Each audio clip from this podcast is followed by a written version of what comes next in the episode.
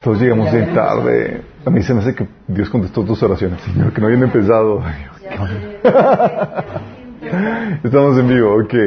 Sorry la tardanza a los que nos están sintonizando. Vamos a... Como que espero que sea más corto. Diez minutos más corto, por ahí. Vamos a orar. Padre nuestro, Señor, te damos gracias por la oportunidad que nos das de reunirnos, Señor, en tu nombre para aprender de ti, Señor, de tu palabra, Señor. Creo que hables detrás de mí, Señor, con claridad, con contundencia, con el poder de tu Espíritu Santo y que abras nuestros corazones de todos los que estamos escuchando aquí, Señor, y los que nos están sintonizando para que podamos recibir tu palabra con gozo, Señor, y podamos producir el fruto que tú has deseado para nuestras vidas. Señor, bendice a los que vienen en camino, Señor, a los que nos están sintonizando y los que estamos aquí presentes, Señor. Te lo pedimos en nombre de Jesús. Amén. Ok. Uy, ay, ay. Bien. Mm, seguimos hablando temas de liderazgo y hemos estado viendo toda la travesía, ¿eh, chicos. Y espero que se pongan al corriente los que no lo han, los que no han visto todo. Por cierto, traje unos ejemplares de los libros. Les voy, a explicar al final qué onda con eso. Sí. Pero eh, hemos visto la filosofía básica del liderazgo, qué es su definición, características, el costo, cómo comenzar tu ministerio. Porque acuérdense de todo, la idea de todo esto, chicos, es que, que se pongan a chambear. Sí, que se pongan a chambear para Dios. Porque Dios los salvó para qué? Para buenas obras, las cuales se lo preparó de antemano. Sí. Y no hay nada más emocionante en esta vida que emprender la tarea y el llamado que Dios ha puesto en la vida de cada uno de ustedes. Entonces la idea de todo el proceso de discipulado que, que, hemos estado viendo es no solamente que aprendas la doctrina básica, que sepas cómo sanar tus heridas, que sepas cómo lidiar con asuntos de, de, de, tener la actitud correcta. No se trata de, de, que todo eso lo tengas para que vives una vida cómoda, la cual vas a tener frutos digo, agradables en tu vida, eh, te va a ir bien y demás, pero no se trata de que vives una vida cómoda en sí. El fin es que produzcas fruto, porque tú estás recibiendo para que seas bendición a más personas. ¿Sale? Entonces, obviamente tiene un peso de responsabilidad, porque al final de cuentas todos tenemos un llamado. ¿Sí están conscientes de eso? No, Dios no me ha llamado. Sí, Dios te ha llamado. Te creo con un propósito. Sorry. Y con ese propósito viene una contribución que tú solamente puedes dar y viene un peso de responsabilidad sobre tu vida. Qué emocionante, ¿verdad? Entonces vimos cómo comenzar tu ministerio, cómo se forja el carácter de un líder, ya lo terminamos. Y hoy vamos a ver trabajo en equipo. ¿Saben? Cuando hablamos de trabajo en equipo, híjole, ¿cómo les ha ido cuando hacen trabajo en equipo? Sí. Más bien que mal, más mal que bien. Más mal que bien, ¿verdad? Que, ¿Saben? La, las experiencias que he tenido, digo, las peores experiencias de trabajo en equipo que, que, he tenido fueron en la escuela. Típico de que, fórmense en equipo y, y les den una tarea, poco no. ¿Cuál es la, problema, la típica situación en, esas, en, esas, en esos casos? ¿Quién se acuerda? Nadie lo hace. Nadie lo hace y terminas tú haciéndolo. o termina el aplicado haciendo todo y quemándose las pestañas. en este caso sabemos quién fue el aplicado. Pero fui yo o, o, tú eres de los que aprovechaban de los aplicados. Recuerdo un episodio donde estábamos haciendo trabajo en equipo y supone que todos estábamos con el estrés y demás y nos reunimos en el casa de un amigo para hacer trabajo en equipo y todos ahí en, en, friega trabajando, haciendo de esto, el otro y pues de, de esos que se, que se, éramos que cuatro chavos y alguien se desapareció, nunca lo vimos, pero estábamos tan metidos en la tarea que y cuando lo buscamos se había ido a dormir porque era de esas tareas de que no duermes en toda la noche. Se había ido a dormir descaradamente así como si nada y dijimos, ¿dónde estaba? Pues lo buscamos y estaba en la cama dormir porque había sido en su casa. Sí, no dijo nada, no dijo y nada más dejó trabajando y se encarga. Pero típicamente era ese tipo de situaciones. Recuerdo en otros episodios donde estaba haciendo trabajo en equipo y, y solamente dos compañeros eh, estábamos chambeando y los demás como si nada. Y ellos esperaban y confiaban en que pues no íbamos a ir nada a la maestra porque pues obviamente el que dirán y la presión de colegas y demás, pero pues a nosotros nos, entonces ya había superado esa presión social. maestra, esta persona no, no participaron. Órale, sí. Los delataste, pues sí. Es algo complejo, chicos. Y la verdad es que lo mismo sucede en el trabajo en equipo. No es que no funcione bien. La problemática del trabajo en equipo es que se requieren aplicar ciertos principios para que funcione correctamente. Y la mayoría de las personas ignoran esos principios. Pero el trabajo en equipo es muy, muy importante. ¿sí? De hecho, tú ves en la Biblia el trabajo en equipo desde el inicio. O sea, incluso en cómo opera Dios. ¿Sí sabes que Dios es un equipo? es una sociedad de tres personas que hacen trabajo en equipo. O sea, tú ves a Dios haciendo trabajo, trabajando y están siempre involucrados los tres. Desde Génesis, que ves ahí, dice Dios, hagamos en plural. ¿Cómo que hagamos en plural? ¿Sí? Están haciendo trabajo en equipo. Ves ahí el, Espíritu de Dios moviéndose sobre las aguas, ¿sí? Al inicio de la creación. Y ves a, la Trinidad eh, involucrada en el proceso también de redención y, completamente develada cuando Jesús nos envía a ser discípulos, cuando dice que vayamos y llegamos discípulos bautizándolo a la gente en el nombre del Padre, del Hijo y del Espíritu Santo. ¿Sí? Dios mismo trabajando como equipo. Sí, sí, y, Dios diseñó que, que, eh, fuera así la manera en cómo se llevaran las, las, cosas en, en, esta vida. Necesitas hacer trabajo en equipo para que funcione. ¿sí? De hecho, tú ves que cuando Dios creó al hombre, lo creó nada más uno, ¿verdad? Pero el diagnóstico de Dios es, no es bueno que, que no esté solo. Dijo Dios, vamos a hacerle un equipo. Sí. Trabajo en equipo. Sí, Dios le dijo, Génesis 2.18, no es bueno que el hombre esté solo, le daré una ayuda idónea. Y le hizo una esposa que iba a ser parte de su equipo de trabajo. Sí. ¿Por qué? Porque la Biblia enseña que es mejor, mejor son dos que uno. Ya han visto los, los, famosos pasajes que hablan acerca de eso, ¿no? Eclesiastés 4 del 9 al 12 que dice, es mejor dos que uno porque ambos pueden ayudarse mutuamente a lograr el éxito. Fíjate la importancia del, del, éxito. Dice, es mejor hacerlo en equipo.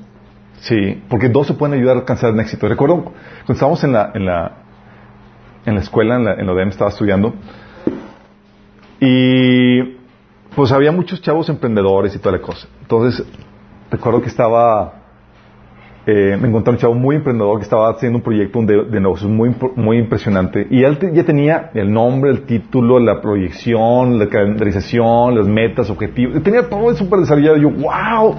Y me empezó a platicar. Y, me, y, le digo, está impresionante. De esos proyectos que dicen, invítame, yo quiero participar, ¿no? le digo, ¿y, y, y, quién más está involucrado? No, yo solo. Vóytelas, ¿en serio? Si sí, yo puedo, yo puedo solo, hacerlo solo. Yo, solo. Nada dijo eso y dije, en la torre ese tipo no sabe lo que está hablando. Eh, porque hay, hay cosas que sí tú puedes hacer solo y hay un tiempo y un lugar para el trabajo individual. De hecho, el trabajo en equipo siempre eh, lo precede un trabajo individual por parte del líder, porque tiene que el líder meterse en su un trabajo individual de, de proyectar, de meditar en la visión, el objetivo y lo que quiere alcanzar, sí, para luego traerlo y presentarlo al equipo. Pero cuando quieres hacer la chamba, requieres el, el trabajo de, equipo. Necesitamos o necesitamos mutuamente. ¿sí? Dice la Biblia, como le estaba comentando, mejor es, ah, por cierto, ese chavo al final no terminó siendo nada, ¿sí? Se quemó con el trabajo, era una carga de trabajo excesiva, ¿sí? Dice aquí la Biblia, mejor es dos que uno porque ambos pueden ayudarse mutuamente a lograr el éxito. Si uno cae, el otro puede darle la mano y ayudarle. Pero el que cae y está solo, ese sí que está en problemas. Vóytelas. Del mismo modo, si dos personas se recuestan juntas, pueden brindarse calor mutuamente. Pero ¿cómo, cómo hace uno solo para entrar en calor? un perrito. perrito. sí, y, esto no, no solamente es algo para cuestión matrimonial, chicos, ¿sí? de que, oye, pues está la situación crítica, pues nos calentamos mutuamente, muchos piensan que es eso. Eh, no necesariamente, me, recuerdo una, un, el que fue, o no, no sé si todavía es el director de Protección Civil, este Jorge bueno, ese chavo es cristiano, o era cristiano, no un juego. Me tocó viajar con él una vez a, Michigan y, y, nos está platicando sus episodios. Una vez fue a rescatar a alguien aquí en el Cerro de Mitras. Estaba varado en, el, en la cúspide del, del Cerro de Mitras. Entonces ellos fueron y les pescó la noche. Y iba con otro compañero. Y me dice, y allá es helada y es hipotermia y es para morirte. Entonces, ¿qué, ¿qué, fue lo que hicieron? Llegaron ahí donde estaban y pues les cansó la noche cuando iban a bajar y pues, pues abrazarse. Y dormirse abrazaditos. y es la manera como se estaba. Ahí es como que dice, te quitas toda dignidad y eso es por cuestión de supervivencia, te, te, te abrazas y, y pegaditos y nada de y es así como sobrevivieron, ¿sí? Porque tiene la Biblia algo, digo, tiene sabiduría en lo que está diciendo. Dice, alguien que está solo puede ser atacado y vencido, pero si son dos, se ponen de espalda con espalda y vencen. Mejor todavía si son tres, porque una cuerda triple no se corta fácilmente. Y es algo que les he comentado a, la gente que deja de ir a la iglesia. Le digo, mira, Satanás es bien montonero. Te ve solo y te va a tupir. Te ve acompañado y te ve y te, y te guarda respeto. Sí. Entonces, congrégate, por favor, ¿sí? Porque es mejor andar acompañado que andar solo, ¿sí? Entonces, la Biblia te enseña que es mejor, hay, hay un, es, hay una, sí, hay una ventaja el hacer algo en equipo, ¿sí? Hacerlo solo tiene desventajas. La problemática es que no sabemos cómo trabajar en equipo, ¿sí? Tú también ves el caso de Jesús con sus discípulos. Oye, dices, Jesús sí estaba dispuesto a andar solo a seguir la tarea solo. Pero aún él necesitó hacer trabajo en equipo con sus discípulos. Por ejemplo, tienes el caso de Marcos 3, 13, del, del 13 al 19, que dice, tiempo después Jesús subió al monte y llamó a los que querían que lo acompañaran. Todos ellos se acercaron a él. Luego nombró a doce de ellos y los llamó sus apóstoles. Ellos lo acompañarían y él los enviaría a predicar y les dio autoridad para expulsar demonios. Fíjate, su primer trabajo en equipo. Tienes a los doce y luego más adelante tienes a los setenta que envió a predicar. Tenía su equipo de trabajo, chicos. Sí, les delegaba y los capacitaba. Él sabía cómo hacer un excelente trabajo en equipo. Sí. Y de hecho la Biblia nos enseña que, que la iglesia en teoría funciona de esa forma. La Biblia dice en Hebreos 12, digo en 1 Corintios 12, dice, el cuerpo humano tiene muchas partes, pero las muchas partes forman un cuerpo entero. Lo mismo sucede con el cuerpo de Cristo. Dice, sabes que hay muchas partes, pero somos un cuerpo, un trabajo en equipo. Luego dice más adelante en el versículo 21, dice, el ojo no puede decirle a la mano, no te necesito. La cabeza tampoco puede decirle al pie, no te necesito. O sea, hay un trabajo donde todas las partes son interdependientes y se necesitan mutuamente. ¿Por qué? Porque Dios en su sabiduría decidió limitar tu autoridad. No puede ser todo.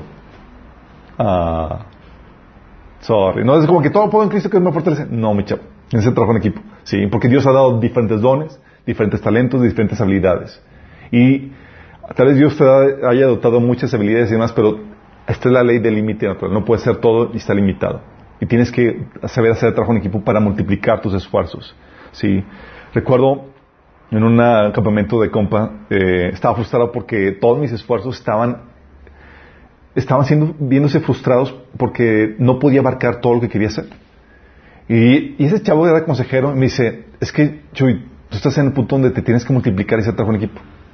O sea, era muy obvio, pero a mí no me iba a pasar por la cabeza ese punto. estaba con mi frustración de que no puedo avanzar más. Y él, sencillo, haz trabajo en equipo. Y yo, ¿really? Y fue como que me abrió el, ojo, digo, la vista, a, la visión a, algo que no había considerado.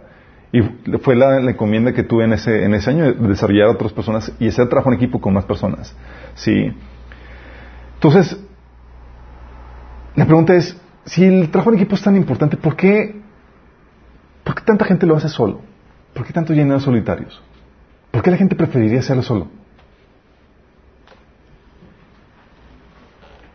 ¿Qué se les ocurre? No lidias con gente que no piensa igual que tú. No, ese, es uno de los principales puntos. no lidias con gente. La, verdad es que el trabajo en equipo requiere mucha habilidad relacional, demasiada.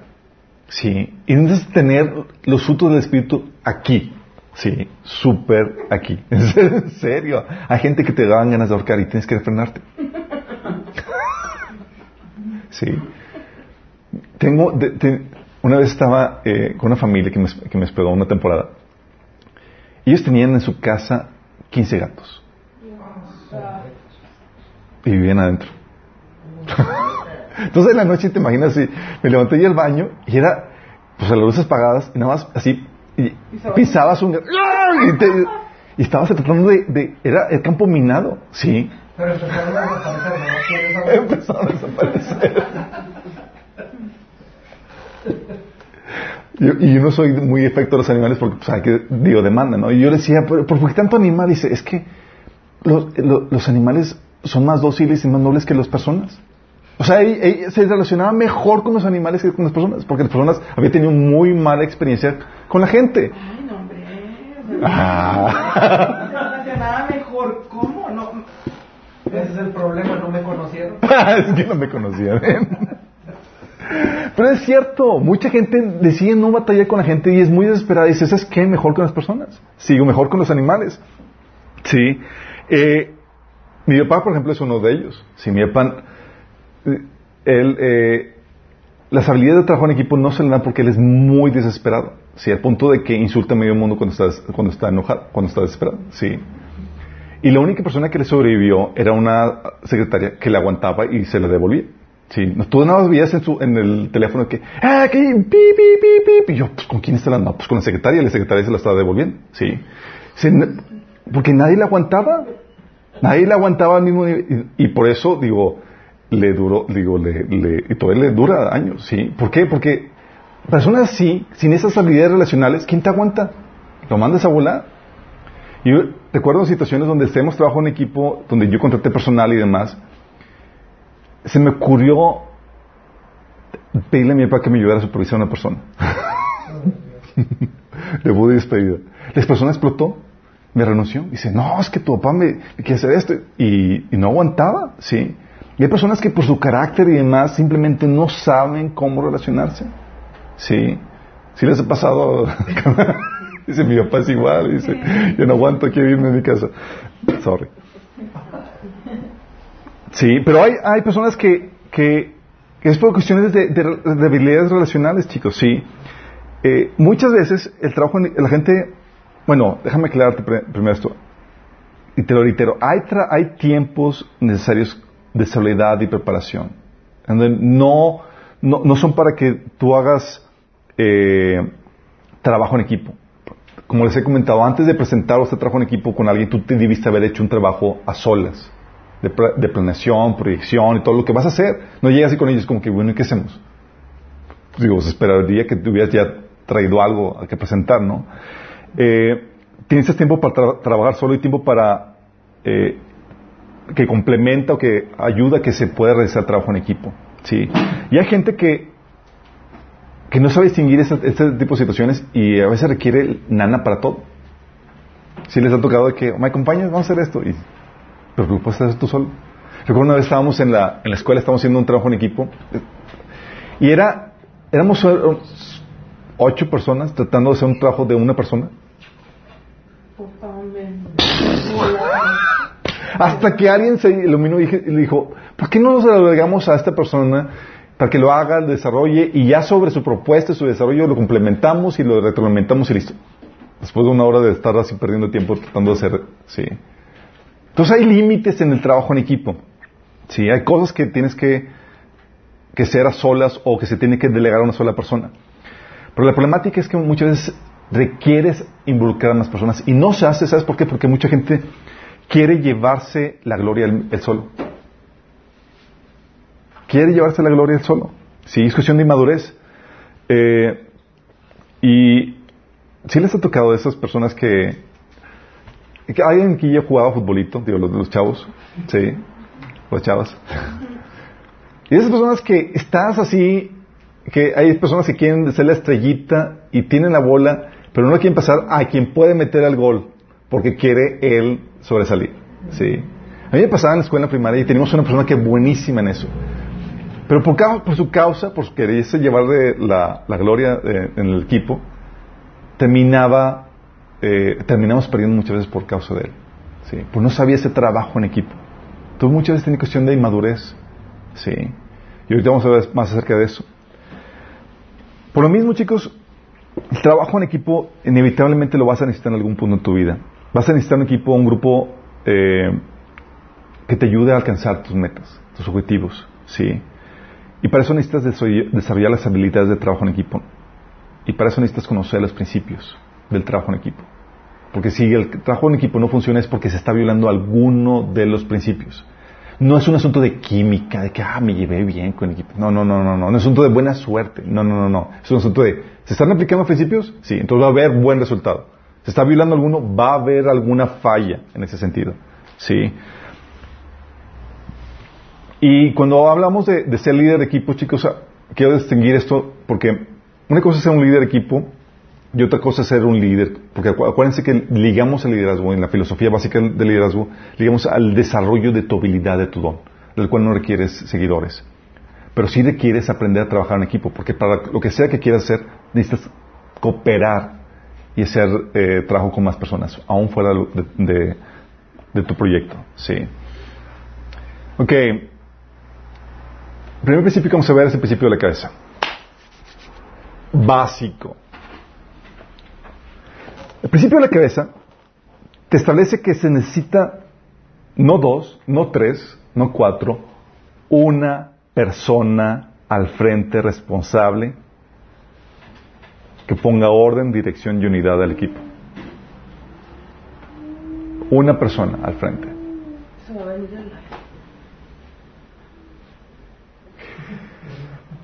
No puede haber dos autoridades chicos gobernando sobre la misma área de servicio, sobre la misma actividad, en el mismo territorio, en la misma, sobre la misma gente al mismo tiempo. ¿Te imaginas dos maestros dando clases en el mismo lugar sobre los mismos estudiantes? No puede haber dos personas o dos autoridades al mismo tiempo. Es lo que se conoce como soberanía de las esferas.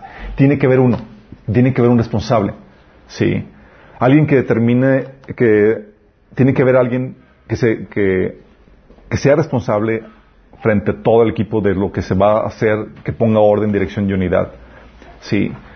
Cuando no hay, de forma natural, la tendencia es que alguien termine imponiéndose y los demás sometiéndose. ¿Sí? Y cuando no sucede eso, lo que sucede es que termina dividiéndose. Porque ¿qué es lo que sucede? Cuando dos personas quieren establecer una, una visión diferente sobre el mismo proyecto, las mismas personas, dos personas estableciendo una visión diferente causa división. ¿Sí? Y Dios diseñó esta, este principio, chicos, que se refleja en toda la naturaleza. No hay organismo, animal, que tenga dos cabezas. ¿Sí? Y si lo hay, es un fenómeno. No es una, es una aberración. ¿Sí? ¿Te imaginas? Ah, estaba viendo unas, eh, unas personas que son, ¿cómo son? meses Son los que tienen parte del cuerpo. Sí. Y lo complejo que es, imagínate, oye, quiero utilizar la mano para tomar esto, pero quiero dibujar y, pues que, que, los dos queriendo utilizar el mismo cuerpo para cosas diferentes, es complejo. ¿sí? Alguien tiene que terminar, alguien se termina sometiendo y alguien se termina imponiendo, inevitablemente. ¿sí? Y por causa de esto, cuando a veces no hay un, líder eh, que sea la autoridad máxima, y eso es lo que sucede en los trabajos en equipo en las escuelas, si no hay una persona responsable, las cosas no, suceden. Si no hay alguien que esté a cargo, siendo responsable supervisando el trabajo. ¿sí? Y la Biblia te lo pone en varios pasajes. Romanos 13, de 1 al 2, dice, sométese toda persona a las autoridades superiores, porque no hay autoridad sino de parte de Dios y las que hay Dios por Dios han sido establecidas. De modo que quien se opone a la autoridad, a lo establecido por Dios resiste y, a los que, y los que resisten acarrean condenación para sí mismo. Fíjate cómo te dice, dice, es que debes someterte a la, autoridad. ¿Por qué? Porque es el principio de la cabeza. Porque para que el equipo, trabajo de equipo pueda trabajar ordenadamente y armoniosamente tiene que haber un responsable, una autoridad. ¿Sí? Por eso no hay personas que dirigen la orquesta, no hay dos, tres, cuatro personas dirigiendo una orquesta al mismo tiempo. ¿A quién le hago caso? Sí, tiene que haber uno que dirige la orquesta. Sí, la pauta, seguir cómo se debe tomar ritmo. Porque si no, va a causar división. Entonces te tienes que someter al líder, ¿sí? Dice 1 Corintios 11.3. Ahora ven, quiero que entiendan que Cristo es cabeza de todo hombre, mientras que el hombre es cabeza de la mujer y Dios es cabeza de Cristo. Fíjate cómo se pone uno, una cabeza arriba de otra. O sea, no es varias, es arriba de la mujer, el hombre. Arriba de, Jesús, digo, del hombre, el Jesucristo. Sí. Y arriba de Jesucristo, Dios. Porque ese el principio de la cabeza. No hay dos personas. Y muchos problemas o muchos conflictos en, las organizaciones tienen que ver porque no hay una no hay un, organigrama clave en cuanto a quién someterme. Si les ha pasado si han escuchado problemáticas de que es que me, ordena tal cosa y luego me ordena eh, aquella eh, persona me ordenó que hiciera esto, entonces ya no sé a quién hacerle caso. Sí, porque no hay una cabeza. Sí. Y es el principio de una cabeza. Por eso también Efesios 5:23 dice, porque el esposo es cabeza de su esposa, así como Cristo es cabeza y salvador de la iglesia, la cual es Jesucristo. Y esto tienes que entender que ese principio de la cabeza, lo, Dios está, aquí los pasajes que los estamos viendo, los, los, los, estamos viendo para la familia porque es también un organismo, un equipo. Y dice, hay una cabeza, y ese es el varón. Y esa, es la quien Dios le hace responsable. ¿Sí? Y esa persona es la que tiene, la que le debe tener la última palabra, la decisión de, de, la decisión a tomar en la, organización. ¿sí? La persona responsable es la que debe de tomar la última palabra, es la que, eh, la que toma la decisión final en, cuanto a la dirección del equipo. Y esto no trae mayores privilegios, pero sí mayores responsabilidades. Sí, hay gente que dice, ay, tú quieres mandar. Digo, también trata la responsabilidad. No es cualquier cosa, no son, son tu privilegio. Sí, porque tienes que supervisar, planear y hacerse responsable de todo lo que sucede dentro del equipo. Se hace responsable. No se, no lleguen con el equipo, a ver, ¿quién, ¿quién hizo esto? No es, ¿quién es el responsable? Porque la persona responsable se hace cargo o tiene que dar cuentas de todo lo que el equipo hace. ¿Sí? Si alguien quiere tomar las decisiones que van a terminar el rumbo del equipo, debe, debe también tomar la responsabilidad por todo el equipo. Al menos que haya alguien asignado, obviamente. Por eso Amos 3.3 dice, ¿pueden dos caminar juntos sin antes ponerse de acuerdo? Se tienen que poner de acuerdo. Alguien tiene que ceder, alguien que tiene que tomar la decisión. Sí. De hecho, tú ves en esta situación también con David cuando estaba dirigiendo un censo, ¿se acuerdan? Censo, indebido que ocasionó la plaga en Israel. Fíjate lo que dice 1 Corintios 21 del 2 al 4. Dice, David les dijo a Joab y a los jefes del pueblo, vayan y hagan un censo militar que abarque desde Berseba hasta Dan y tráiganme el informe para que yo sepa cuántos pueden servir en el ejército. Joab le respondió, que Señor le multiplique cien veces su pueblo. Pero ¿acaso no son todos ellos siervos suyos? ¿Para qué quiere hacer esto su majestad? ¿Para qué ha de hacer algo que traiga la desgracia sobre Israel? En pocas palabras está diciendo, no quiero el. ¿Por qué? No quiero ser el censo. Sin embargo, la orden del rey prevaleció sobre su opinión, sobre la opinión de Job. De modo que éste salió a recorrer el territorio de Israel. ¿Por qué? Porque estaba sometiéndose, estaba guardando el principio de la cabeza. Es decir, en toda organización, en todo equipo debe haber una autoridad máxima. Es la razón, la principal razón por la cual los trabajos en equipos en las escuelas no funcionan. Sí, no hay alguien a quien se haga responsable por equipo ni que esté supervisando, ni que, ni que esté haciéndose cargo de todo. Sí. Sin este principio, chicos, el equipo no funciona. ¿A quién le hacen caso? ¿Quién lo coordina? ¿Cómo funciona? Sí. Y esa es la persona, el principio de cabeza, a quien se le pide cuentas por el desempeño de todo el equipo.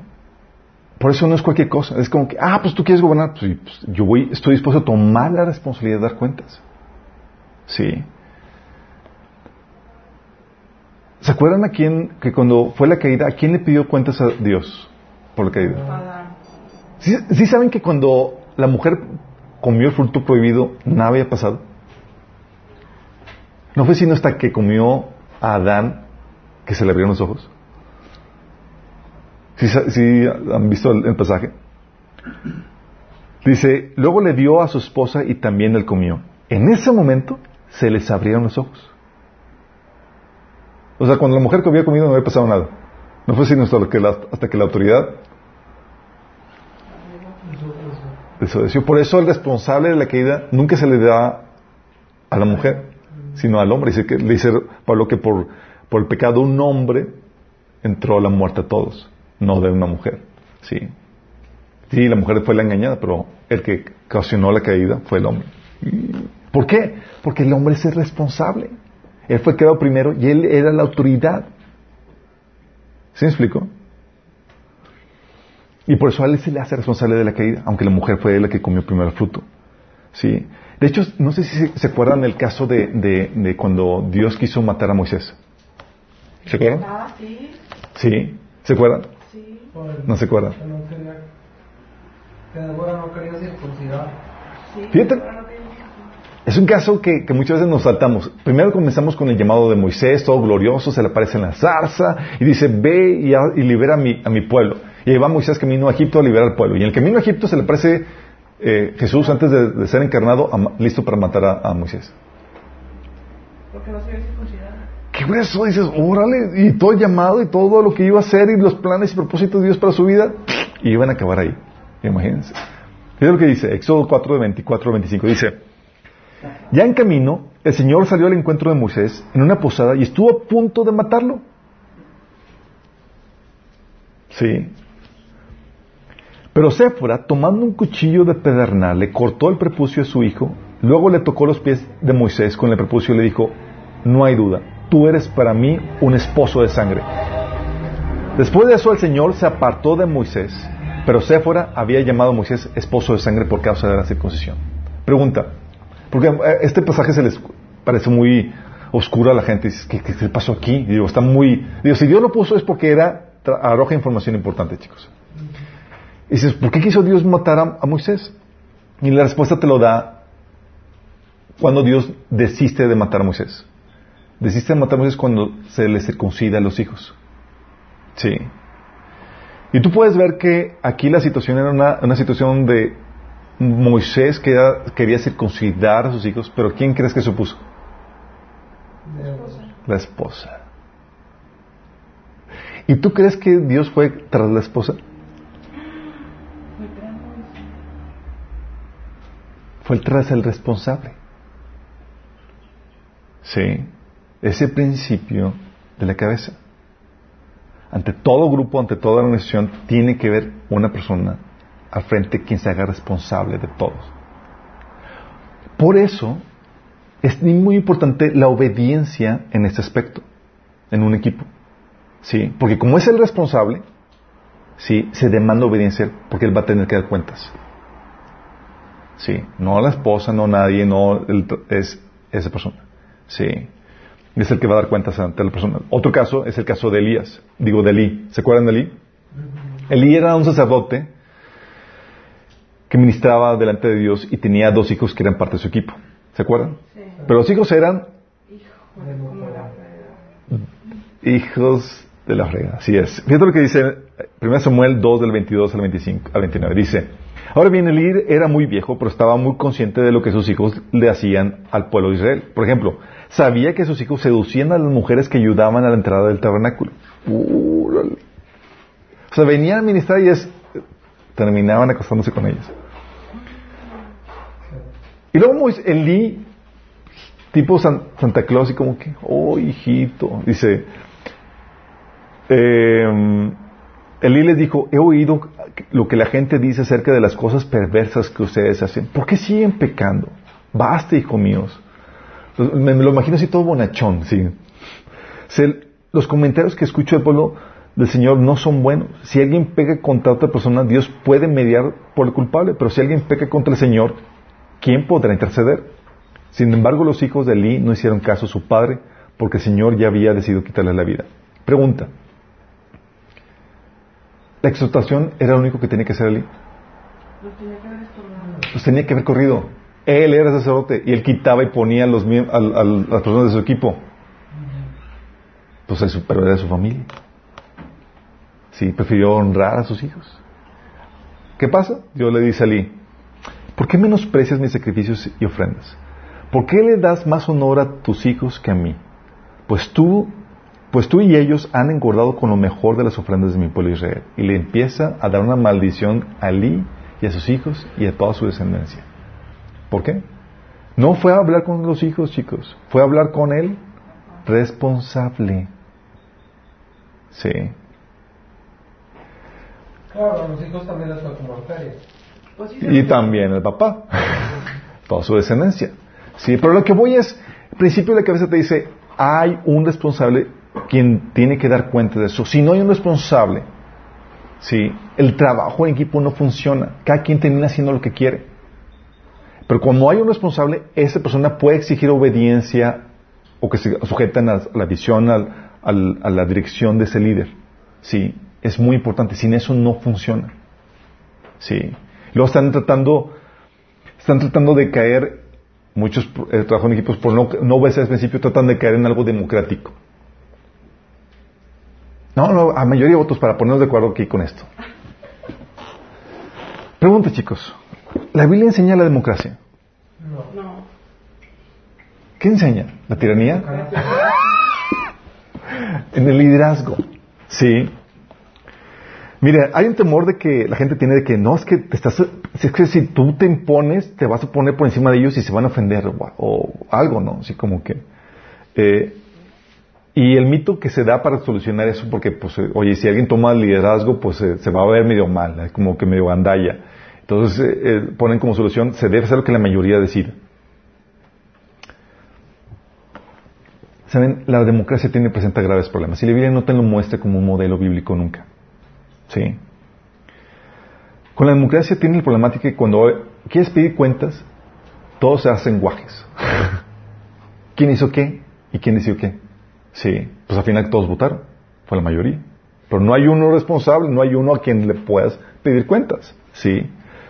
Se, hace, se va de la responsabilidad con, fa- con facilidad. Y por tu lado, en una democracia o en- cuando quieres someter a, a votos de mayoría, tienes que entender que no todos los miembros son iguales. Sí. No todos tienen las mismas responsabilidades. No todos tienen el mismo compromiso. No todos tienen la misma experiencia. Ni siquiera el mismo conocimiento. Ni siquiera la misma habilidad. Por eso, en las juntas de trabajo no se convoca a todo el mundo. Se convoca solamente a los indispensables. Sí.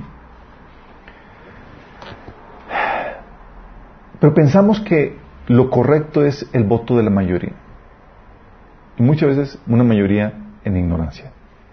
El modelo que la Biblia establece es el gobierno, no de la mayoría, el gobierno del más apto. Gobierno del que tiene más sabiduría o tiene el don o la habilidad sobre dicha área. Sí. No establece el gobierno de la mayoría. De hecho, alguien se le ocurrió hacer una de niño, así de que mis hijos ya me lo han aplicado, de que le digo, papi, ya hicimos voto y queremos ir todos a comer a tal parte. Yo, ¿acaso tú vas a pagar? sí les ha tocado de que quieren hacer como que quiere- quieres imponer el gobierno a la mayoría en la familia. es, ups, sí, no se puede tal cosa. Sí, hay un responsable. Y ese po- responsable va a tener que dar cuentas. Sí. Los estoy con cara de, oh, oh. Sí, no se trata de democracia, chicos. Hay personas que quieren opinar que no deberían opinar porque no tienen el conocimiento para opinar. Hay personas que quieren votar, pero no deberían ni siquiera votar porque no tienen el compromiso para votar. Sí. Por eso en las juntas se llaman a unos cuantos. Si te das cuenta, si recuerdas a Jesús cuando llamaba, cuando había una cosa importante que quería enseñar y demás, a- ja- llamaba a todos los discípulos? No. No. ¿A quién, quién era, quién era su petit comité? Juan y Pedro. Juan, Pedro y Santiago. Sí. Ahora los tres vengan para acá, chicos. Sí, les voy a enseñar algo. Y era con ellos su petit comité. Sí. Es ahí que, estaba hablándoles. Dices, órale. Sí, porque no. Por eso la democracia no se establece en la Biblia, chicos. Sí. No es como que se establece el gobierno del más apto. Sí. Que tiene la habilidad, que tiene el conocimiento, que tiene la sabiduría para tomar la mejor decisión a favor del equipo, a favor de. Quitándole los términos bíblicos, en la vida en la comunidad es un dictador. Lo que la Biblia, el modelo que la Biblia establece es una cabeza que gobierna. Y no sería un tal cual un dictador, que sería lo sinónimo de un tirano. ¿Por qué? Porque tampoco se trata de hacer tu voluntad sin tomar en cuenta a nadie y a nada. Sí. El, el modelo que la Biblia establece es no es querer hacer tu voluntad, sino, tu- eh, sino buscar tomar la decisión correcta. Sí. Un tirano, un dictador es es así la chiflación de aquí porque yo quiero y aquí yo quiero hacerlo así. No es el, el modelo que la Biblia enseña. El modelo que la Biblia enseña es la autoridad centrada en una cabeza que busca tomar la mejor decisión. Y por eso tú ves en el modelo bíblico que lo- la cabeza siempre está rodeada de consejeros. ¿Sí, se- sí lo, lo traen en la mente? Sí. Por eso debes estar dispuesto a escuchar retroalimentación, a poner las ideas sobre la mesa, a buscar consejo, a eliminar los puntos ciegos. Para esto debes involucrar al equipo en la toma de decisiones. ¿Qué opinan de, como dice Jesús, qué opinan de esto? Sí. ¿Por qué? Porque los diferentes sentidos dan información al cerebro para tomar la mejor decisión. O sea, cuando, por ejemplo, tú, consciente, vas a tomar una decisión, tomas eh, la información de lo que te da la, la información la vista, los ojos, eh, tu sentido del olfato, eh, eh, utilizas toda la información que te arroja todo el cuerpo para tomar la mejor decisión. Sí. Lo mismo pasa en el trabajo en equipo. Señor quiere que, sí, la, la autoridad centrada, pero buscando tomar la mejor decisión y utilizando la contribución de todo el equipo. Sí. Tienes un ejemplo de cómo Dios opera esto en varias formas, en varias ocasiones. Sí. Tú tienes el, el ejemplo de cómo Dios actúa esto con su concilio celestial. Si saben que Dios tiene un concilio. El Padre, el Hijo y el Espíritu Santo. Y también los ángeles. Sí. Y hay, y rebota información y toda la cosa. De hecho, Satanás ahorita forma parte de ese concilio. Sí. ¿Se acuerdan, por ejemplo, un pasaje? Sé que les estoy bot- bo- botando la, la- un poquito, sacando información que casi no se, casi no se escucha, Moviendo la piedra. moviendo la piedra. Pero es parte, se lo dejo ahí. Es algo que vimos en, en el- en la serie de, de El Reino de Dios. ¿Se acuerdan cuando quién tomó la decisión para que Nabucodonosor fuera quitado de su trono y fuera vivir como animal durante siete Dios. ¿No? Fue el concilio celestial. Dice que los, en el- los vigilantes les pareció bien tomar esta decisión y ¿En Daniel? en Daniel. Sí. Dices, "Voy, telas". En Daniel. A ver. A ver. Por favor, chequen. Sí, sí. sí, sí. Eso se los viento no para que pongan, se pongan, para que, para que ponga el, el ratón.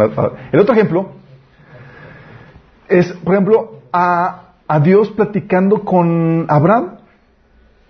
Fíjate lo que hace Dios con Abraham. Jesús, antes de la encarnación, platicando con Abraham. En, la, en, la, en la transfiguración. No. Ah, no, estaba con Moisés. Sí, estaba bien, sí.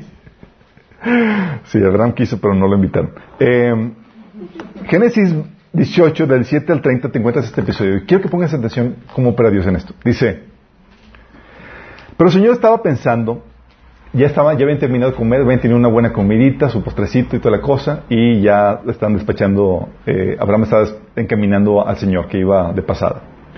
Entonces el Señor está pensando, ¿le ocultaré a Abraham lo que estoy por hacer? Fíjate la idea. ¿Se le voy, ¿Le voy a contar algo a Abraham? Es un, no- es un hecho que Abraham se convertirá en una nación grande y poderosa y en él serán bendecidas todas las naciones de la tierra. O sea, digo, es una persona digna a quien le pueda compartir esto. Yo lo he elegido para que instruya a sus hijos y a su familia a fin de que se mantengan en el camino del Señor y pongan en práctica lo que es justo y recto. Así que así el Señor cumplirá lo que le he prometido. Entonces, el Señor, esto lo que estás diciendo es lo que estaba razonando el Señor. Es lo que está pensando. ¿Le hago partícipe esto a Abraham o no? ¿Va a ser, va a heredar esto? ¿Va a instruir a su familia que sigan el camino del Señor? Ok. Entonces el Señor le dijo a Abraham, y le empieza a platicar sus planes. Y le dice, el clamor de Sodoma y Gomorra resulta ya insoportable y su pecado es gravísimo. ¡Wow! Dios hablándole su, su, su corazón. y su agenda. ¡Wow! Señor, me está platicando. Y Abraham, fíjate el privilegio de Abraham. O sea, lo invitó a una junta de trabajo. Dice, por eso bajaré a ver si realmente sus acciones son tan malas como el clamor entre ellas me lo indica. Y si no, he de saberlo. Dos de los visitantes partieron de ahí y se encaminaron a Sodoma, pero Abraham se quedó de pie frente al Señor.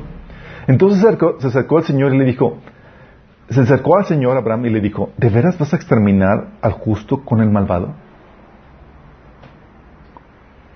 Quizá haya 50 justos en la ciudad, exterminarás a todos y no perdonarás ese lugar por amor a los 50 justos que hay ahí. Lejos de ti el hacer tal cosa, matar al justo con el malvado y que ambos sean tratados de la misma manera. Jamás, jamás hagas tal cosa. Tú que eres el juez de toda la tierra, ¿no harás justicia? El Señor le respondió, si encuentro 50 justos en Sodoma, por ellos perdonaré la ciudad. Si te das cuenta de lo que está pasando aquí, está teniendo una junta, una charla en cuanto, y le está, permitiendo que Abraham contribuya con su insight en esta problemática de Sodoma y Gomorra. Y dice, ok, si hay 50, no los destruye. Sí, y se va negociando como buen judío hasta llegar a 10. y termina diciendo, ok, si hay 10, no los destruye. No había ni 10, hombre. Sí. Entonces cuando el Señor terminó, dice, aún por esos 10 no destruiré, no la destruiré. Respondió el Señor por última vez. Cuando el Señor terminó de hablar con Abraham, se fue de ahí y Abraham regresó a su carpa. ¿Por qué ya entiendes la dinámica que tuvo Abraham con, con Dios? O sea, lo hizo partícipe de esto, de su proyecto. Sí. Dice, a ver, dame tu opinión, Abraham. Señor, esto, esto, empezó a interceder. Sí, porque eso es parte de lo que Dios utiliza, es el modelo que Dios utiliza. ¿Y encontraste lo de los Watchers, Daniel? Dices, aún utiliza a los ángeles, incluso con el, ves el caso de Job. Le dice a Satanás, ya viste a mi siervo Job, intachable, bla, bla. Empieza, ah, pues quítale esto, ah, me parece bien, quítate.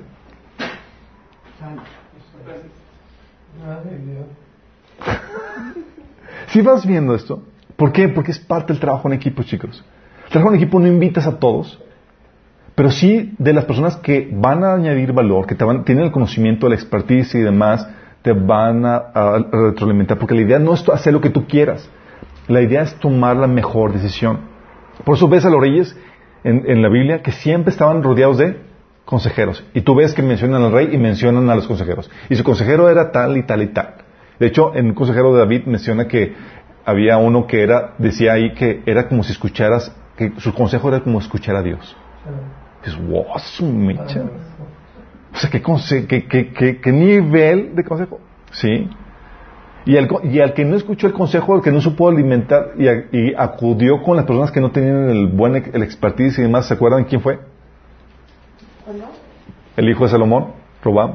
Ah, sí que bañado. Qué bárbaro. Fue con los sabios, haz esto, Robam. Y fue con, nada, y fue con sus amiguitos. A ver, amiguitos, ustedes que juegan conmigo las canicas, ¿qué onda?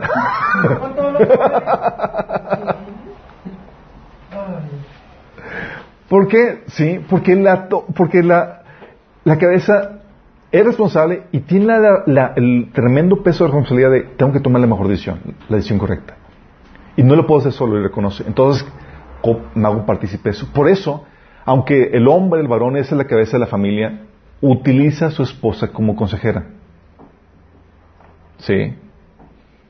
Y la mujer cumple su función cuando da sabiduría, no cuando se encapricha. es que es esto. Dice, ¿por qué? Porque, porque, porque si no, no me amas. No, no, no, dame sabiduría.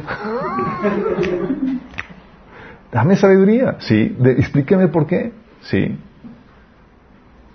Si vamos entendiendo la, la dinámica, es parte del trabajo en equipo. Hay un responsable que establece, coordina todo y tiene un peso de responsabilidad tremendo porque a ese le debe pedir cuentas. Y por eso los del equipo tienen que someterse a él y por eso la obediencia a la cabeza o a la, la autoridad en el trabajo en equipo es indispensable para que funcione. Y si hay desobediencia es cortarle porque no va a funcionar esto. Sí. Si alguien más quiere establecer la visión, va a haber una división, porque el líder es el que establece la visión, chicos. Un verdadero líder no vive para complacer a la gente, sino, que, sino para servirla de acuerdo a la visión que, que Dios le ha dado para servirla. Sí. O sea, no es como que voy a ser tu siervo. No, no, yo tengo una visión de cómo se debe servirte mejor a ti. ¿Se acuerdan cuando Jesús le estaba lavando los pies a los discípulos? Sí, el liderazgo lo estaba dirigiendo Jesús. Y dijimos, ok, tengo que lavarle los pies. Y dice, Señor, jamás hagas esto. Si no lo hago, no tienen parte conmigo. Ah, pues lavan. Y Pedro, ¿qué dijo? Luego, venga, anda ya. Y yo, ok, Señor, lávame los pies y la cabeza y todo. No,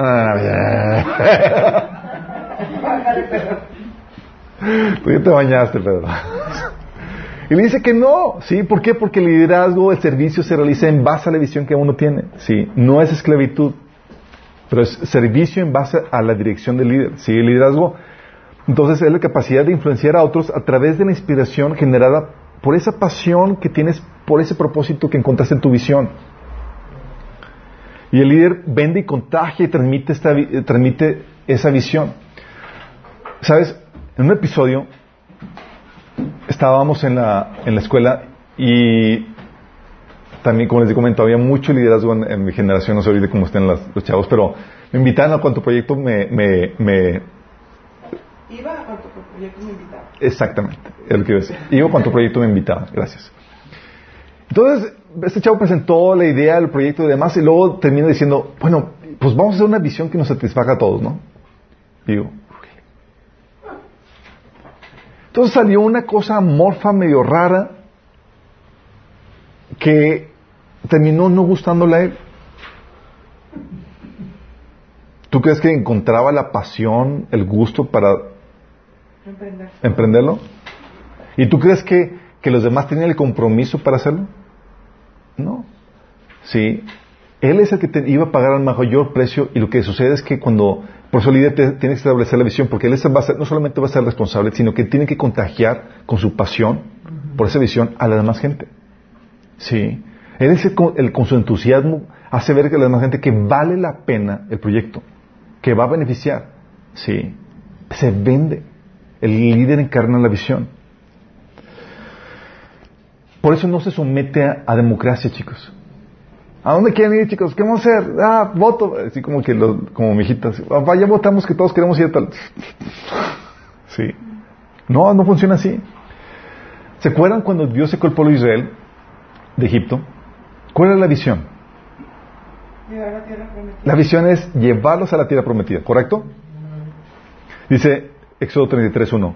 Jehová le dijo a Moisés, anda, sube de aquí tú y el pueblo que sacaste de la tierra de Egipto, a la tierra de la cual juré a Abraham, Isaac y Jacob, diciendo, a tu descendencia le daré. La visión clara, llevar al pueblo a la tierra prometida, ¿correcto?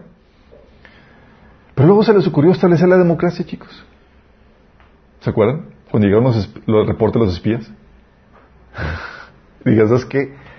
La visión no nos gusta. Hay gigantes en la tierra prometida. El Señor quiere llevarnos a matar, al matadero. Y terminan comentando. Todo el mundo comenzó a llorar, ¿se acuerdan? Con el mal reporte de los espías. Y en números 14 del 13 al 4 dice, fíjate lo que dice. El pueblo, ¿por qué nos ha traído el Señor a esta tierra? Para morir atravesados por la espada y que nuestras esposas y nuestros hijos se conviertan en botín de guerra. ¿No será mejor que volvamos a Egipto? Y unos, unos otros decían, escojamos un cabecilla que nos lleve a Egipto. Atrás. Y la mayoría votó, vamos a Egipto. Por eso no entraron. ¿Por qué, chicos? El líder, Dios, dijo, no, la visión es ir. No quieren ir, no hay retroceso. Y Dios le dijo a Moisés, quítate Moisés, vamos a hacer un nuevo equipo. De ti voy a armar una nueva nación más fuerte, más poderosa que ellos. ¿Se acuerdan? Y Moisés, no, Señor, no le quito la vida. Ok, no le quito la vida. Sus hijos son los que van a entrar. Sí. Porque el líder es el que establece la visión, chicos. La dirección a dónde se va a ir y cómo se va a hacer. Sí. Y entonces, para que funcione el trabajo en equipo, tiene que haber una cabeza que establezca el orden, que sea la autoridad máxima y que los demás se sometan. ¿No hay esto? El equipo está des- destinado a fracasar. Sí. Si alguien dice, no es que mi visión es mejor, o si no te sometes a la visión del líder, a la autoridad del líder, lo que haces es que causas división. ¿Se acuerdan de Absalón? Sí. ¿O se acuerdan los, los casos de rebelión? ¿Por qué? Por eso es importante. Porque la, este principio determina, permite que el buen funcionamiento de cualquier organización o cualquier grupo de personas tiene que haber una cabeza. Y obviamente es difícil cuando no has establecido el, claramente quién va a salir, que alguien lo tome. Porque se, ve como gandalla y demás.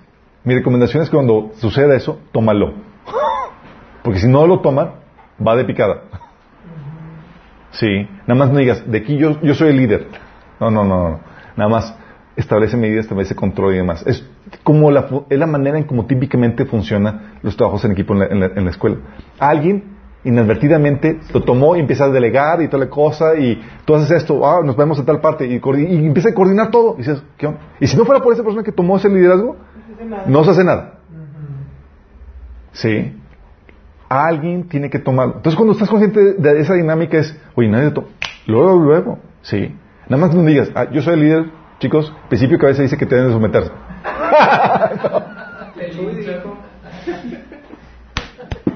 Te les digo para que no vayan, porque la van a agarrar a, a librazos. Sí. No, lo haces inadvertidamente. que metazo. Lo haces inadvertidamente. Es el principio de la cabeza. Vamos. Ahora entienden por qué los, trabajos en equipo en la, en, no funcionan muchas veces en la escuela.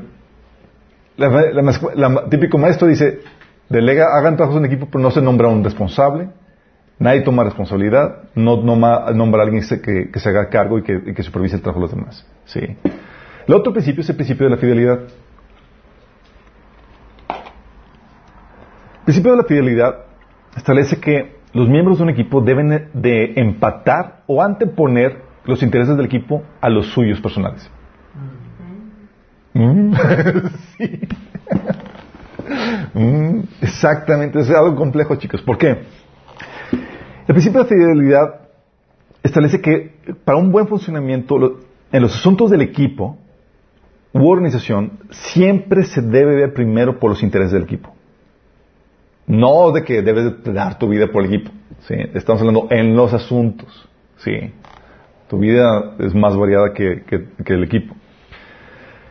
Filipenses 2.4 te dice, cada uno debe velar no solo por sus propios intereses, sino también por los intereses de los demás. Fíjate. Te está diciendo, no se hace un egoísta patán, es tienes que empatar tus intereses también con los de los demás. Sí. Y yo este principio no lo entendía muy bien. Yo pensé que podía ser fiel cuando te gustaba. sí. Pero déjame decirte esto, este principio de fidelidad aplica en toda organización o institución en la cual tú formas parte. Formas parte en la iglesia, en los asuntos de la iglesia, tus intereses no son los, que deben de prevalecer, sino los del grupo, los de la meta que tenga esa iglesia. Oye, formas parte de, de la escuela o de lo, lo, que tú quieras, debes ser fiel en cada organización del cual tú formas parte. Filipenses 2 del, del, del 19 al 22 Fíjate lo que dice, lo que dice Pablo. Es patético. Pablo está diciendo que el nivel de trabajo en equipo que había en ese entonces y que todavía hay, estaba del nabo. Fíjate lo que dice. Espero en el Señor Jesús enviarles pronto a Timoteo, para que también yo cobre ánimo al recibir noticias de ustedes. Nadie como él se preocupa de, ver, de veras por, por el bienestar de ustedes. Pues todos los demás buscan sus propios intereses y no los de Jesucristo. ¡Qué heavy! O sea, estaban sirviendo en el ministerio por las metas de, de, de, del reino. No. No, estaban sirviendo para sus metas personales. O sea, te, sirvo aquí para, pero para satisfacerme. No tengo interés realmente en, en el beneficio que, o en, en, la, en, el objetivo del servicio. Sí. Y la Biblia establece que un fruto del amor es que no hace nada, 1 Corintios 13 te dice que no hace nada indebido, no busque lo suyo. Es parte de eso. Sí. Pero es muy complejo. ¿Por qué? Porque tú entras a un equipo siempre porque tienes algún interés personal. ¿Cierto? O porque te obligaron. Pero hay un interés personal, oye, tengo una agenda. Que tengo un objetivo personal que tengo que hacer. Y lo, lo ideal es que al perseguir los objetivos del equipo se satisfaga tu agenda personal. Si hay eso, se empatan y no hay ningún problema. Pero en muchas ocasiones se contraponen. Sí. ¿Y sabes cuando se contraponen cuál va a prevalecer? Tu interés. Tu interés individual. A costa del interés del equipo. Sí. Por eso hay personas que son como un cáncer que causan la ruina del equipo. Porque no les importa hacer ganar al equipo. Les importa llevar a cabo su agenda personal. Sí.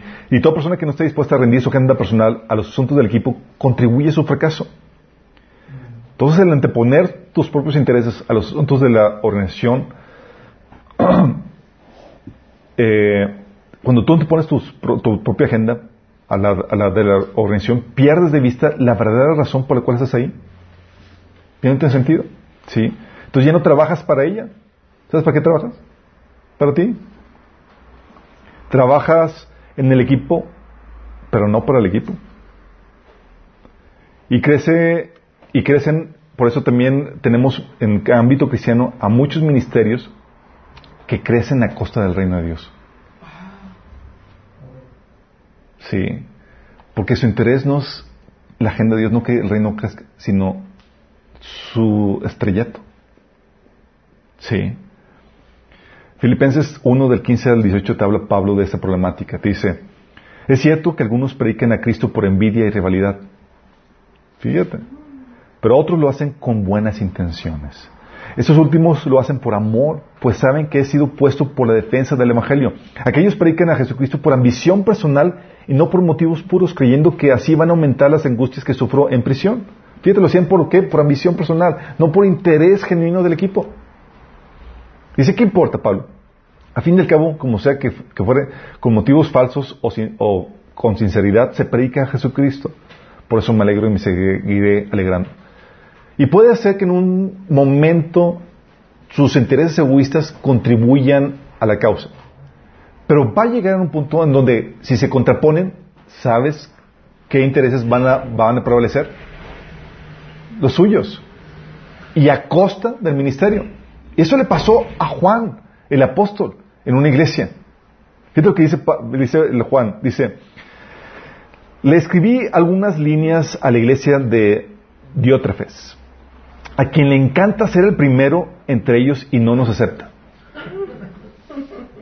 ¿Cuál era su agenda? Su agenda es ser Yo me yo aquí el líder y aquí toda la cosa, ¿sí? Entonces él no aceptaba competencia. Decía, ¿sabes qué? Cualquier cosa que pueda intimidar su posición, su estatus, órale, dice.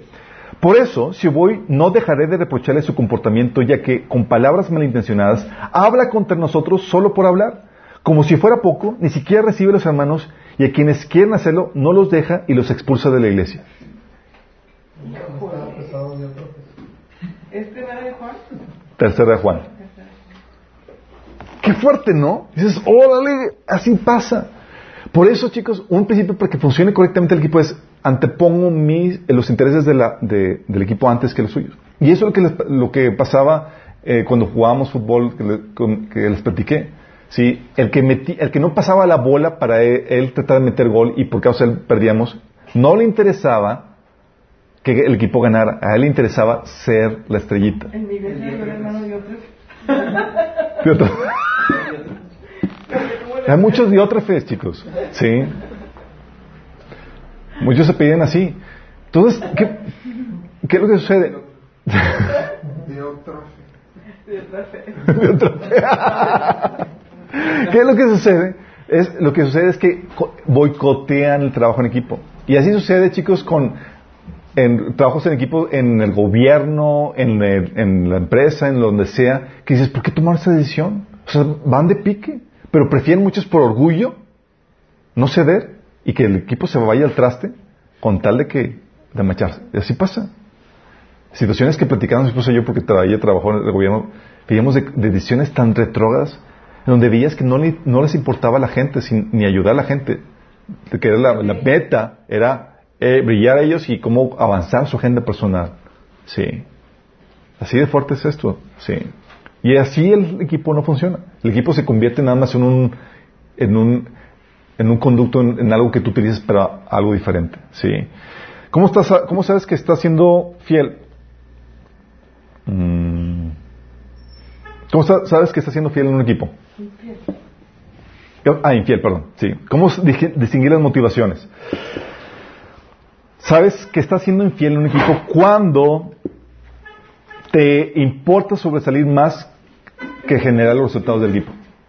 Oye, tu prioridad no es conseguir los, los, los resultados del equipo, sino que tú sobresales.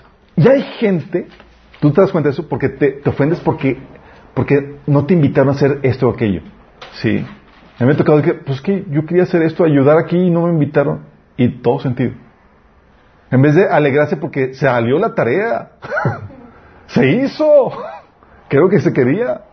Sí. Pero muchas veces uno hace porque, sí. Por eso Mateo 6, uno dice, tengan cuidado, no hagan sus buenas acciones en público para que los demás los admiren, porque perderán la recompensa de su Padre que está en el cielo. Sí, y hay gente que les interesa sobresalir más que dar los resultados. Y se sienten por eso, chicos. No. Sí. También, si no obtienen lo que quieren, no se gozan aunque el equipo haya ganado. Muy similar, sí. Oye, tienes el caso de Saúl y con David. ¿Te acuerdas la tremenda victoria que ganó David? Sí. Fíjate, la actitud de Saúl. Dice en 1 Samuel 18, del 6 al 8. Ahora bien, cuando el ejército regresó, después de haber matado David al filisteo de todos los pueblos de Israel, salían las mujeres a recibir al rey Saúl. Al son de liras y panderetas cantaban y bailaban y exclamaban con, con gran regocijo, Saúl mató a sus miles, pero David a sus diez miles. Disgustado por lo que decían, Saúl se enfureció y protestó, a David le dan crédito por diez miles, pero a mí por miles. Lo único que falta es que le den el reino. Pregunta, chicos. ¿Le interesaba haber ganado la, la batalla? La tremenda batalla. Era para que estuviera alegre, ¿no? Es X quien haya matado a quien. Ganamos a- contra los filisteos. Además, David representaba a Saúl. Parte del equipo, ganamos como equipo. Quien, sea que haya metido los goles, ganamos que. Ah, pues yo fui el porterillo. X, ¿sí? ¿Sí me explico? Aquí Saúl está enojado que. O sea, tienes una victoria tremenda y tú enojado, triste porque a ti no te dieron la gloria. Es que Saúl dio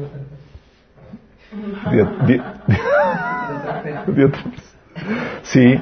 O sea, no tienen lo que quieren, no se gozan aunque el equipo haya ganado. Te das cuenta que, ¿sabes qué? Esa actitud es, no eres fiel. Eres una amenaza al equipo. Sí. También si sientes, eh, si sienten, si sienten que los desplazan o los relegan, eh, se sienten si los desplazan o los, o los relegan en actividades que consideran menos importantes. Oye, estamos trabajando en equipo y te delegan a ti una cosa X. ir por las cocas. Y por las cocas. Oh, yo quería ser el que predicaba. sí. Y tienes el, el caso, por ejemplo, con este Miriam y con Aarón, ¿se acuerdan? Que estaba, que este Moisés tomó lugar de prominencia y, y Miriam y Aarón estaban. ¿Acaso Dios ha hablado, ha- no ha hablado, Señor, con- por, por otros que no sean Moisés? ¿Que nosotros no ha hablado por, medio de nosotros? O sea, ¿por qué todo Él? Y Dios se le aparece. Y saben lo que pasó. Le dio la lepra a, a Miriam. ¿Sí? ¿Por qué? Porque cuando tú, tienes tu agenda personal, es quiero brillar, toda la cosa, te resientes cuando no dan una, una, una función prominente. ¿Sí? Dices, ah, pues, ¿qué es hacer esto? Mi chavo, la idea es hacer ganar al equipo con tribu- contribución que sea que, tengas que hacer. ¿Sí? También te das cuenta cuando malversan los recursos del equipo para provecho personal. ¿Sucede? Sucede, chicos. Y Jesús nos platicó un caso en Lucas 16 del 1 al 7, ¿se acuerdan con el administrador astuto? Sí. ¿Qué fue lo que hizo? Oye, le dice, dame cuentas de tu mayordomía que- porque escuché que estás haciendo mal uso de los, los dineros y te voy a despedir. Entonces le da un reporte final y antes de llegar al reporte final, manda regalos a todos los proveedores para que, congraciarse con ellos, para que cuando les pidan pueda pedirles trabajo. Sí. Provecho personal. ¿Qué es lo que está haciendo? Mal usas los recursos para, su- para, para cosas personales. ¿Por qué le llaman la, la parábola del astuto, no? Del, ¿Cómo se llama? Del mayordomo astuto. Porque fue bien astuto. En su corrupción, en su pecado, estaba siendo bien astuto. Sí. El Señor nos estaba invitando que fuéramos igual de astutos, que utilizáramos estas riquezas ahorita temporales y mundanas para, para evangelizar a cuanta gente pudiéramos. Sí. Porque aprovecháramos bien nuestros dineros. Toda esta riqueza mundana y demás para conseguir mayor riqueza en el mundo. Digo, en el cielo. También sabes que no hay fidelidad cuando, cuando las personas infieles ocasionan divisiones con tal de recibir la gloria. ¿Sí? No están dispuestas a ceder y colaborar con otros. Oye, es que, pues, es que mi nombre no va a sobresalir. Es que tú te vas a llevar el crédito. O sea, con tal de sobresalir. ¿Te acuerdas el reclamo de Pablo a la iglesia de Corintios? 1 Corintios 1, 10 al 13 dice, les suplico hermanos en el nombre de nuestro Señor Jesucristo que todos vivan en armonía y que no haya divisiones entre ustedes, sino que se mantengan unidos en un mismo pensar y en un mismo propósito. Digo esto, hermanos míos, porque algunos de la familia de Chloe, o sea, aquí de la tola, a quien le llevó el chisme, ah, Chloe, me han informado que hay rivalidades entre ustedes. Me refiero a que unos dicen, yo soy de Pablo, otros dicen, yo Apolos, y otros, yo Cefas, y otros, yo Cristo. ¿Cómo? ¿Está dividido Cristo? ¿Acaso Pablo fue crucificado por ustedes? ¿O es que fueron bautizados en el nombre de Pablo? O sea, por, la cuestión de agencia de personal del Tito no están dispuestos a ceder unos a otros y estaban haciendo partidismo. Es parte de, sí. Y eso, chicos, te das cuenta que se da mucho en la iglesia, lamentablemente. Porque ahí sale a lucir que la agenda no es la del reino. Es la personal. Sí. Cuando uno está, tiene la camiseta puesta, es quien sea que se lleve la gloria, quien sea que, que sobresalió a tal persona, con que se lleve la, con que se cumpla la causa, con que la gente sea salva. Sí. O también te das cuenta porque obstaculizan a los miembros de su equipo para que salgan o den mejores aportaciones. Y yo no, entonces tú tampoco.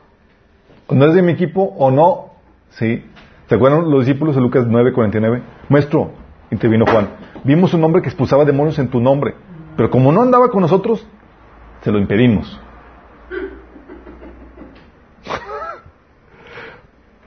Juan,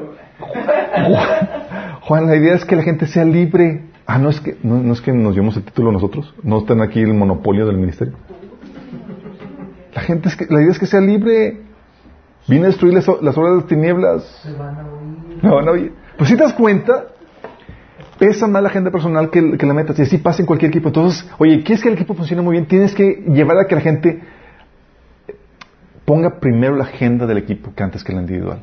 No hay eso, va a haber, sí podrá funcionar en la primera instancia, pero tan pronto hay, se contrapongan intereses y agendas, van a votar la agenda del equipo y van a interponer primero la suya. Y vas a tener a diótrefes, ¿sí? Y equipos formados con diótrefes, no más, no funcionan. ¿Sí me explico? Todos dos principios, principio de la cabeza, principio de la fidelidad. Ya entienden así como que, ah, ya sé por qué no funcionan mucho, ni, ni la iglesia, ni esto, ni lo otro. Parte de. Sí.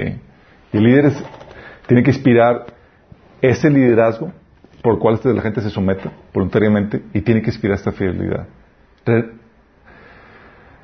recordarles la causa por la cual están ahí y hacerles ver que es valiosa y que vale la pena dar su vida por ellas. ¿Sí me explico? ¿Por qué? Porque todos somos tentados a anteponer nuestra agenda personal, inevitablemente. Pero tenemos que ser, tenemos que recordarnos que vale la pena la causa por la cual estamos sirviendo. ¿Sí? ¿Tenemos una oración? Amado Padre, gracias Señor porque tú nos enseñas cómo trabajar en equipo, Señor. Esos principios tan importantes para que tu cuerpo, Señor, funcione correctamente, Padre. Señor, que en la posición de liderazgo en la cual tú nos pongas, Señor, que sepamos cómo implementar esto correctamente, Señor. Cómo inspirar, Señor, además gente para que pueda poner las agendas del equipo por encima que es las personales, Señor. Y Padre, ayúdanos a cambiar nosotros si estamos, hemos estado cometiendo, Señor, esta falta de, desobediencia a la autoridad en los grupos en los cuales formamos parte, Señor, o infidelidad, Señor, buscando nuestra agenda personal por encima de, del grupo, Padre. Señor, ayúdanos a ser fieles en todo lo que hagamos, Señor. Te lo pedimos en nombre de Jesús. Amén. Yo quiero recordarles a todos lo que